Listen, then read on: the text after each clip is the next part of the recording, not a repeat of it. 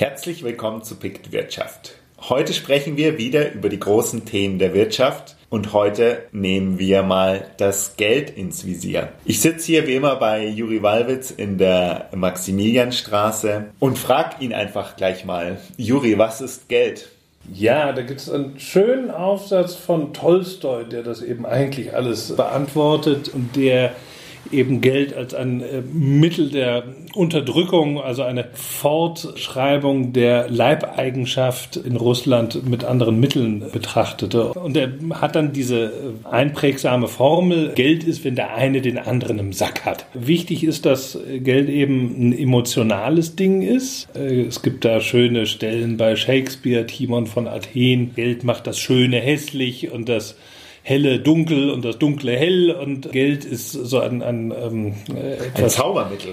So kann man sehen, aber der äh, harte Ökonom und wir äh, widmen uns hier natürlich nur der rein vernünftigen Ökonomie, der sagt, naja, es ist eben in erster Linie ein Tauschmittel, etwas, womit ich mir was kaufen kann. Es ist ein Wertspeicher, es ist etwas, womit ich mir hoffentlich morgen auch noch was kaufen kann und es ist also ein Wertmaßstab, Unit of Account, also etwas, womit ich Buch führen kann und womit ich den Wert von etwas äh, bemessen kann. Dann wissen wir ja grob, worüber wir heute sprechen. Im Detail wollen wir heute uns der Entwicklung des Geldes widmen, uns auch anschauen, wie kommt das Geld eigentlich aktuell in unsere Welt und uns die zwei großen Probleme anschauen, die mit Geld verbunden sind, die Deflation und die Inflation. Und am Ende noch darüber diskutieren, ob unsere aktuelle Situation bezüglich des Geldes eigentlich so besonders ist.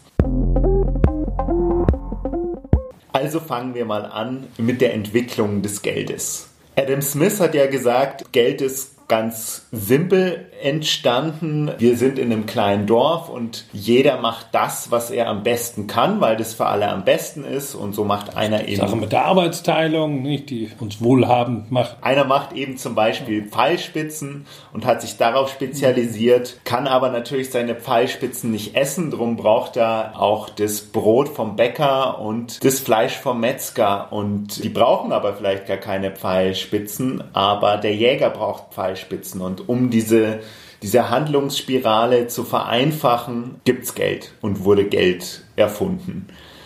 De facto lässt sich so die Entwicklung des Geldes eigentlich in aktuell ursprünglichen Gesellschaften nicht beobachten und auch die Archäologie sagt, äh, das ist wahrscheinlich nicht so gewesen, das Geld. Nee, war, war, war natürlich auch keiner dabei und das äh, ist eben wie, wie so häufig so eine idealisierende Darstellung.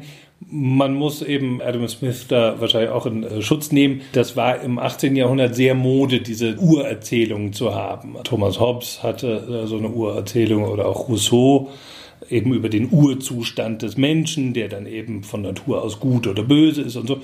Aber diese Geschichten vom Urzustand, die stimmen natürlich alle nicht. Okay. Aber wie ist dann Geld wirklich entstanden? Es gab viele Tauschmittel. Wer jetzt sich das als erster ausgedacht hat, ist ein bisschen unklar. Aber in verschiedenen kulturellen Zusammenhängen gab es eben auch verschiedene Arten von Tauschmitteln. Es wird auch immer erzählt, als die Spanier nach Amerika kamen und versucht haben, den Eingeborenen mit äh, Gold irgendwas abzukaufen. Da haben die Eingeborenen damit überhaupt nichts anfangen können, weil sie Gold nicht als besonders äh, jetzt bemerkenswert empfunden haben. Und das war bei denen einfach nicht das Tauschmittel, weil es einfach äh, auch zu viel davon gab. Äh, unser modernes Geld ist entstanden wohl im mittelalterlichen Norditalien, wo bestimmte Goldschmiede ähm, Tresore hatten, wo sie auch für andere Leute Gold aufbewahrt haben, die dann auf die Idee gekommen sind, naja, man muss ja nicht jedes Mal das Gold aus dem Tresor rausnehmen, um damit sich irgendwas zu kaufen, sondern man äh, gibt einfach nur eine Quittung heraus und mit dieser Quittung über, was ich, 10 Gramm Gold kann der Goldbesitzer zum nächsten gehen und dem was abkaufen und dann hat der halt diese Quittung. Und dann kann der Dritte mit dieser Quittung zum Goldschmied kommen und. Aber ist es nicht äh, unpraktisch? Der muss sich dann erstmal da sein Gold beim Goldschmied holen. Noch unpraktischer ist, wenn er eben erst zum Goldschmied geht, dann mit diesem Gold was einkauft, mit diesen 10 Gramm, und der, der es dann verkauft hat, wiederum mit den 10 Gramm zum Goldschmied geht. Ja. Nee, also das ist, äh, ist, und schon eine Vereinfachung. Und wieder seinen Schuldschein holt. Genau, und sich dann wieder den, den, diesen Schuldschein holt. Und irgendwann haben sie festgestellt, na ja, es kommt ja nicht vor, dass alle zur selben Zeit ihr Gold, was sie bei mir eingelagert haben, zurückhaben wollen. Und deswegen sind sie irgendwann auf die Idee gekommen, mehr von diesen Quittungen auszustellen, als tatsächlich Gold im Tresor ist. Das war dann äh, die Geburtsstunde des Papiergeldes. Eben plötzlich hatte man Quittungen, Wertquittungen, die nur gedeckt waren durch das Vertrauen dass der Goldschmied kein Verbrecher ist. Ähm, Aber die wussten das. Naja, äh, ich weiß es schlicht nicht, mhm. aber äh, inwieweit äh, dann irgendwann auf Vertrauensbasis das einfach gemacht wurde, dass man eben darin vertraut hat, dass der Goldschmied zur Not ähm, auch die Mittel hat, um das nötige Gold heranzubringen. Das ist eben die äh, Geburtsstunde unseres ähm, modernen westlichen Papiergeldes, Fiat Money.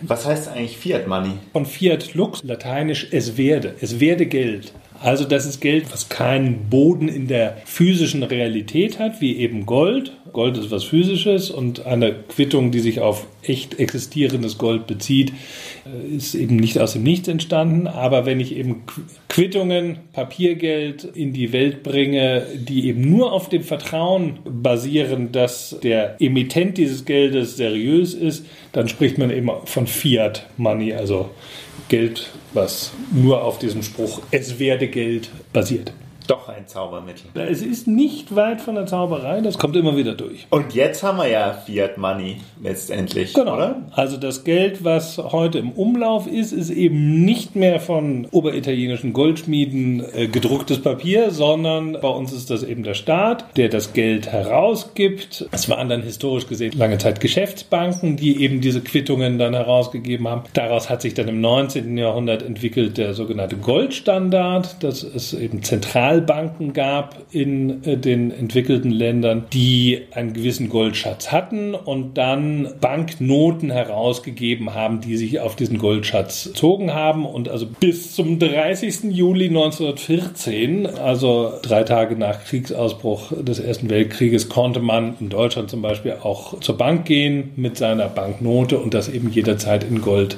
eintauschen. Äh, seit diesem Zeitpunkt haben wir quasi nur noch Papier in der Tasche. Von den italienischen Goldschmieden bis zum Ersten Weltkrieg hat sich eigentlich nicht so viel verändert vom Grundsystem. Im Prinzip hast du recht, Edelmetalle waren die Währung und darauf haben sich Banknoten dann bezogen. Dann sind wir eigentlich auch schon beim nächsten Punkt, bei der Geldschöpfung und bei der Gegenwart. Wie kommt denn heute das Geld in unsere Welt?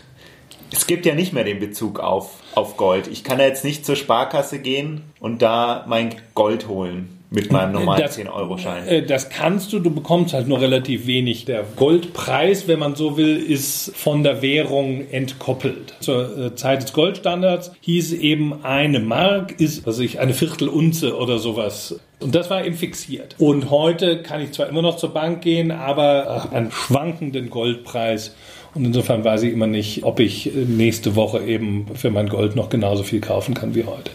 Heute wird Geld einfach von, oder einfach ist da nichts, aber von den Zentralbanken gemanagt.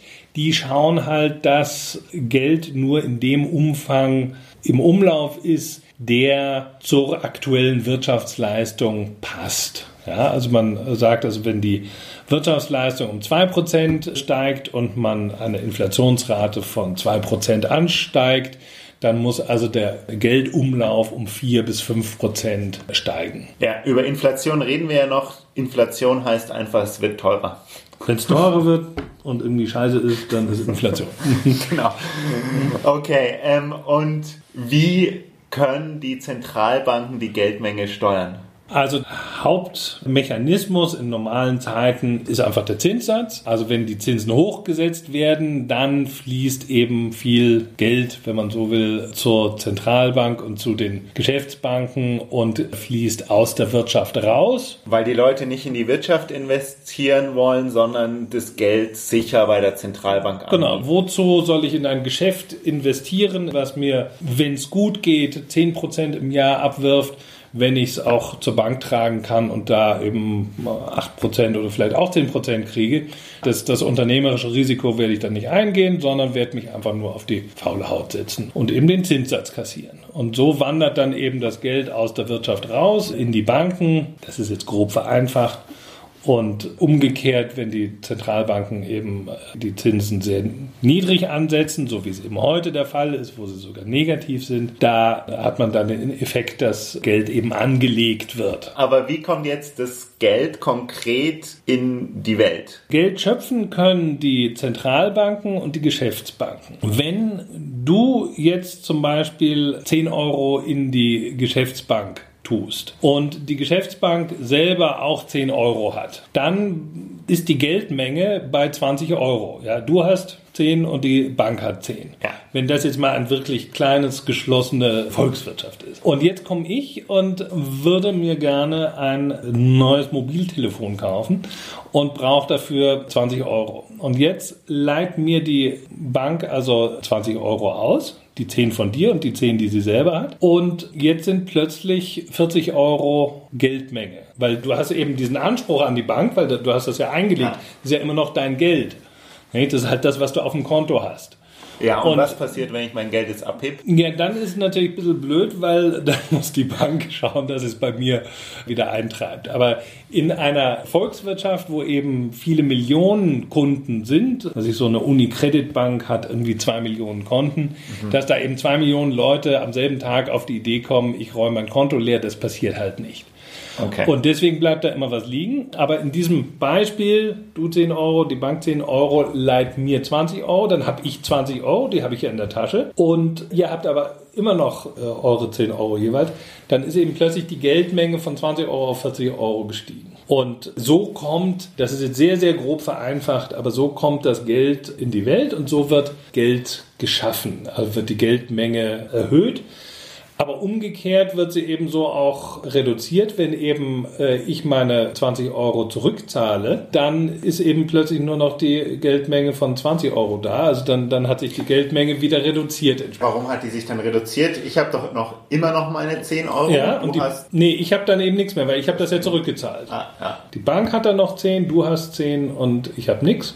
Aber du hast dein neues Handy. Aber ich habe ein neues Handy. Ja, also in der Praxis reduziert sich die Geldmenge, wenn Geschäftsbanken weniger Kredite ausgeben oder wenn zum Beispiel es große Pleiten gibt. Als Griechenland Pleite gemacht hat, da sind eben griechische Staatsanleihen im Wert von irgendwie, das waren sicher 15, 20 Milliarden Euro ausgefallen, die also dann bei den privaten Investoren einfach nicht mehr da waren. So ist das Gegenteil von Fiat, das ist sozusagen verbranntes Geld das verschwindet dann aber auch ins Nichts. Das ist nicht so, dass das dann jemand anderem gehört, sondern es ist einfach weg.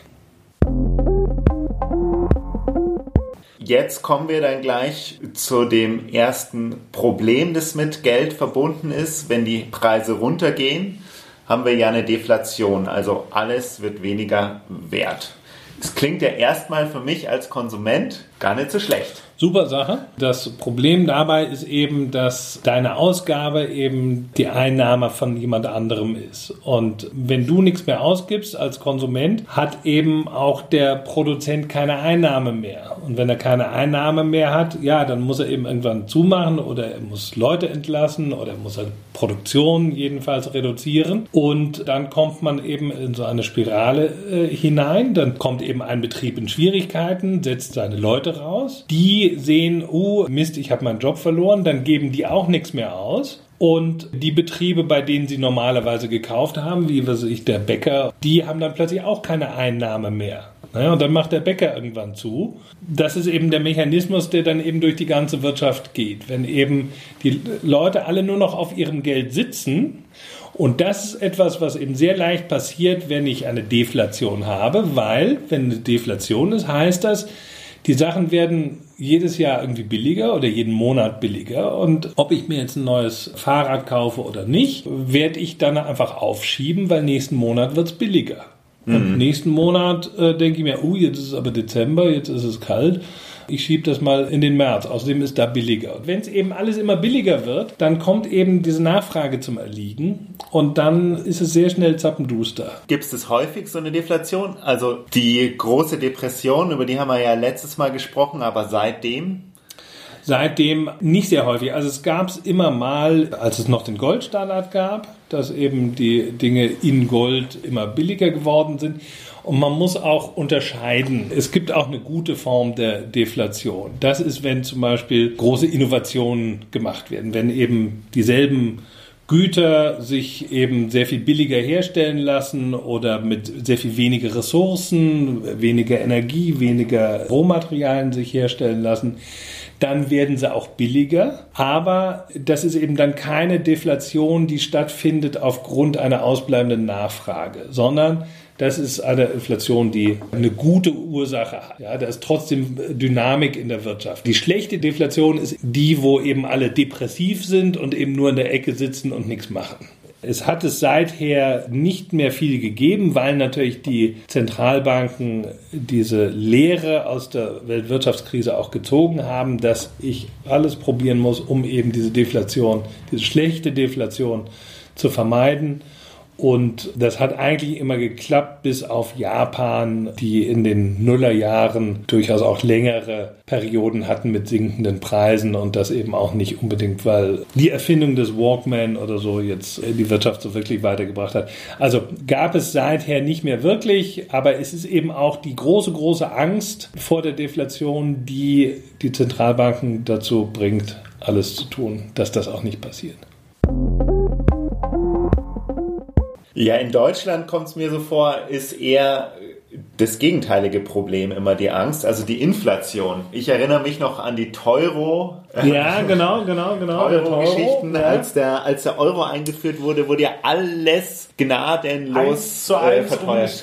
Genau dass alles teurer wird, das ist ja sofort jedem eingänglich, dass das einen das sofort selbst betrifft und selbst einen auch ärgert. Inflation an sich ist nie ein Problem. In Deutschland ist das, glaube ich, Heresie, aber grundsätzlich ist es so, solange die Preise jedes Jahr um 100 Prozent steigen und mein Gehalt jedes Jahr um 110 Prozent steigt, ist das im Grunde kein Problem. Und wenn das noch dazu dann konstant ist und klar ist am Jahresanfang, dass die Preise eben um 100 Prozent steigen werden und die Arbeitgeber und Arbeitnehmer genau wissen, dass das kommen wird, dann werden sie sich darauf auch einstellen mit den entsprechenden Lohnerhöhungen und den entsprechenden Preiserhöhungen für die Produkte.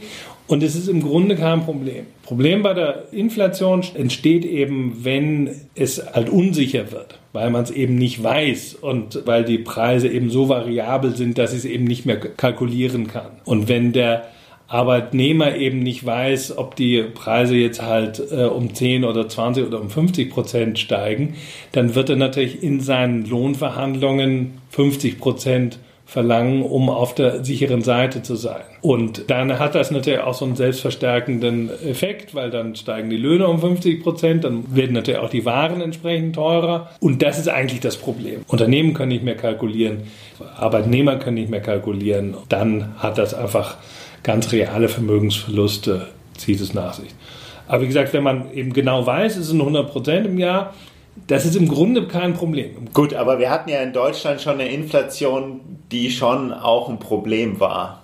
Also ich erinnere mich da an Bilder mit Schubkarren voller Geld, mit dem man dann gerade mal so eine Semmel kaufen konnte oder so.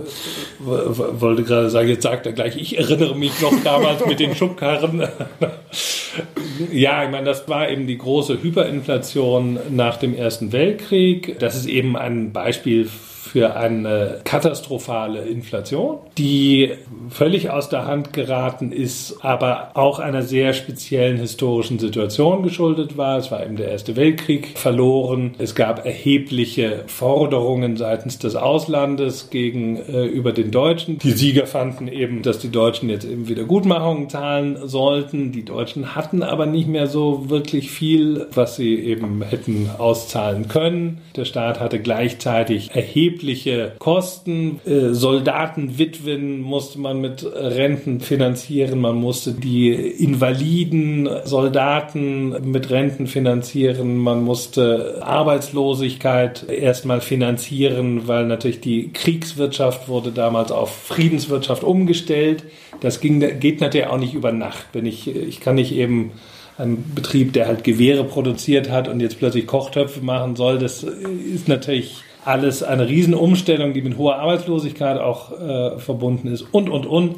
Gebiete haben sie auch noch verloren. Gebiete verloren, etwa 20 Prozent der, der Wirtschaftsleistung war plötzlich weg und damit natürlich auch der Steuereinnahmen. Das Deutsche Reich hat sich vor dem Ersten Weltkrieg im Wesentlichen durch Zölle finanziert. Der Außenhandel brach aber zusammen, deswegen musste auch die ganze Steuergesetzgebung umgestellt werden. Das war also die berühmte Erzbergersche Steuerreform 1919 die eben zu einer äh, kompletten Umkrempelung des Systems geführt hat. Übrigens, das System war eben damals das, was wir heute noch haben. Also die Steuergesetzgebung, die wir heute haben, ist im Prinzip aus dem Jahr 1919 von Erzberger. Lange Rede, kurzer Sinn, das war eben eine sehr spezielle Situation. Der Staat völlig pleite. Die einzige Möglichkeit, wie der Staat sich über Wasser halten konnte, war eben durch das Drucken von Geld. Und das hat er dann auch gemacht. Zentralbank war damals nicht unabhängig. Die Reichsbank war eine Abteilung im Finanzministerium im Wesentlichen. Und so passierte das und das hat eben zu einer brutalen Verarmung großer Teile der Bevölkerung geführt, also insbesondere die Gehaltsempfänger waren die Gelackmeierten, weil wenn ich als stolzer Beamter, da hatte ich eine Stellung und so, und plötzlich war ich ein armes Schwein, weil wenn ich zum Monatsende mein Gehalt bekommen habe, war das eben schon nichts mehr wert. Andererseits sind eben Leute, die da so ein bisschen flexibler waren und an gute Waren rangekommen sind, die sogenannten Schieber, die sind plötzlich unglaublich reich geworden und das ist eben etwas, was im Grunde den Deutschen bis heute in den Knochen sitzt. Nicht nur, weil eben nach der militärischen Niederlage auch noch der wirtschaftliche Ruin kam, sondern eben diese Gesellschaft, die Gesellschaftsordnung wurde im Grunde durch diese Inflation völlig zerstört. Die bürgerliche Gesellschaft funktioniert nicht, wenn Geld plötzlich nicht mehr da ist. Da, da, sind wir wieder bei Tolstoi, der eben sagt, das ist eigentlich ein Machtmittel. Ja, aber es ordnet natürlich auch Gesellschaft. Und wenn, wenn dieses ordnende Element, was eben Geld ist, neben natürlich irgendwie Waffengewalt, natürlich Polizei ordnet auch die äh, Gesellschaft. Oder Kultur. Oder Kultur, oder, oder äh, aber, aber Geld ist einfach ein wesentlicher Ordnungsfaktor in der Gesellschaft und wenn das Geld quasi verschwindet, dann bricht eben auch die Gesellschaft jedenfalls zum Teil zusammen oder auseinander und Leute verlieren ihren Status. Die, ja. die Städter sind verarmt, die auf die Landbevölkerung war plötzlich reich, weil die Landbevölkerung hatte eben die Eier und die Kartoffeln und die, die Schweine, die eben plötzlich halt äh, was Reales waren. Die Städter hatten halt immer nur ihren Lohn, hatten, hatten immer nur Papier in der Tasche. Plötzlich hat ja. man da so ganz neue Bruchlinien. Sicher total äh, bescheuert durchzumachen, aber wahrscheinlich total spannend, sich das aus der Beobachterperspektive anzuschauen. Für den Historiker spannend, äh, für die Beteiligten richtig scheiße, ja.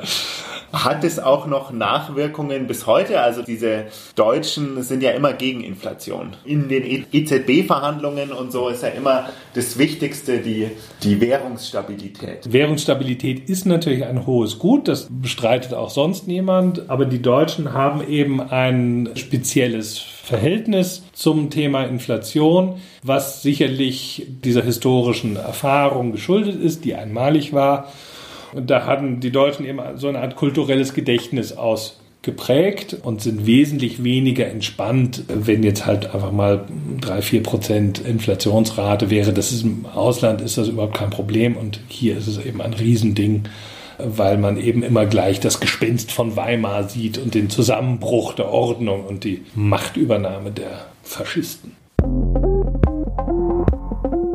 Ja, da sind wir jetzt ja schon bei der Situation von heute. Heute haben wir ja negative Zinsen. Also ich kriege ja gar nichts genau. mehr für mein Geld. Die in Deutschland übrigens Strafzinsen genannt werden, also auch in seriösen äh, Publikationen wie Spiegel oder FAZ. Das ist vollkommen undenkbar, dass man in was im Englischen oder so von punitive Interest Rate äh, reden würde. Hier ist das immer moralisch aufgeladen. Ja, der, der Zins als Strafe für jemanden, der etwas falsch gemacht hat. Das mhm. nur als Fußnote zur aktuellen Situation, wie eben die Deutschen anders ticken. Der Zins ist der Preis des Geldes. Mhm. Und wenn der Zins jetzt negativ ist, dann ist das Geld ja nichts mehr wert. Geld ist für lau, ja. Genau. Wenn du eben kreditwürdig genug bist, kannst du dir natürlich heute auch für null Zinsen Geld leihen. Klar, musst es irgendwann zurückzahlen. In zehn Jahren solltest du es dann eben haben, aber diese zehn Jahre lang musst du dafür nichts zahlen. Ist es jetzt eine Situation, wo man irgendwie Angst haben muss, weil das Geld nichts mehr wert ist? Also eine Sache gilt es äh, im Hinterkopf zu haben, äh, das ist keine unerhörte Situation. Also dass es negative reale Zinsen gibt, das ist etwas, was es in der Vergangenheit auch immer schon mal gab. Man muss unterscheiden zwischen dem realen Zins und dem nominalen Zins. Also realer Zins ist das, was man tatsächlich zahlt und äh, der nominale Zins ist das, was draufsteht. Wenn ich also eine Inflationsrate von 6% habe und Zinsen aber nur von 4% bekomme, dann habe ich zwar nominal 4% eingenommen, aber real 2% verloren, weil ich nehme 4% ein, verliere 6% über die Inflation,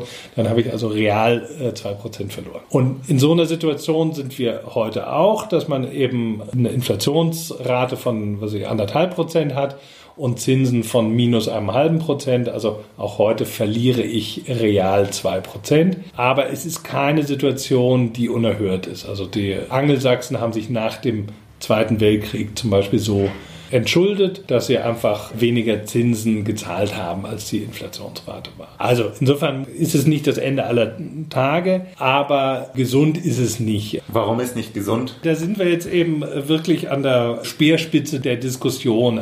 Der Punkt, warum es nicht gesund ist, ist im Wesentlichen, dass es ermöglicht Firmen, die im Grunde kein besonders gutes Produkt haben oder die zu teuer sind oder die äh, sich sonst irgendwie am Markt nicht durchsetzen würden, am Leben bleiben, indem sie einfach sich Geld für lau holen. Das sind die berühmten Zombie-Firmen. Die bleiben einfach am, am Leben, weil sie eben sich, sich Geld holen können ähm, aber für das sie keine Zinsen zahlen müssen. Und solange ich eben keine Zinsen zahlen muss, muss ich auch nichts verdienen. Das sind eben Firmen, die im Grunde nichts verdienen, die in normalen Zeiten eben einfach irgendwann pleite machen würden und durch kleinere, gesündere, jüngere Unternehmen ähm, verdrängt werden. Und diesen Prozess hat man eben heute nicht mehr. Die Dinosaurier bleiben eben bestehen, weil die können am Kapitalmarkt sich günstig Geld beschaffen. Das können eben junge, kleinere Unternehmen nicht. Die müssen immer über Banken gehen und da wird es dann eben immer teurer. Und so überleben eben die Dinosaurier länger, als es eigentlich sinnvoll wäre.